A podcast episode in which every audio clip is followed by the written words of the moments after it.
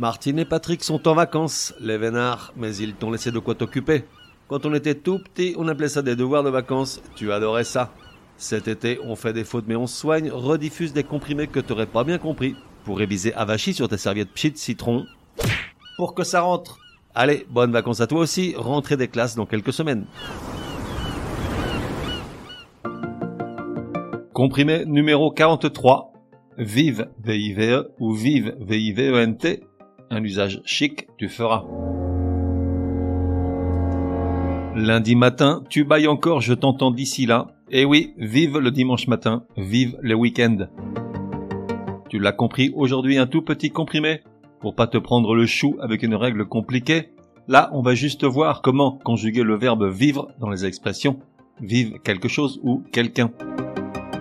Alors je te rassure tout de suite, si tu écris vive, V-I-V-E, dans tous les cas de figure, pas de souci car en pratique cette orthographe est quasiment considérée comme une interjection invariable et est d'emploi nettement plus fréquent que l'alternative au pluriel.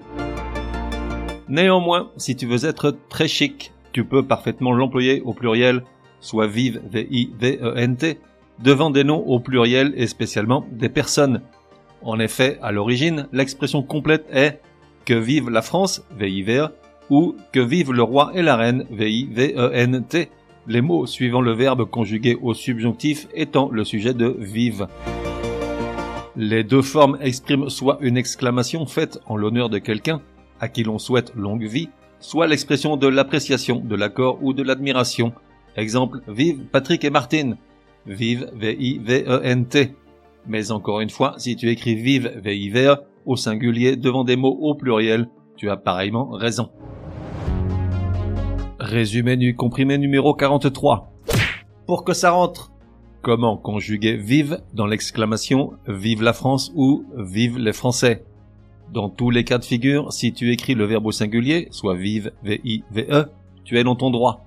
Mais si tu veux la jouer finaude devant des noms au pluriel et tout spécialement devant des personnes, tu peux écrire vive, V-I-V-E-N-T, comme dans Vive les Français, sous-entendu que vive les Français, longue vie aux Français.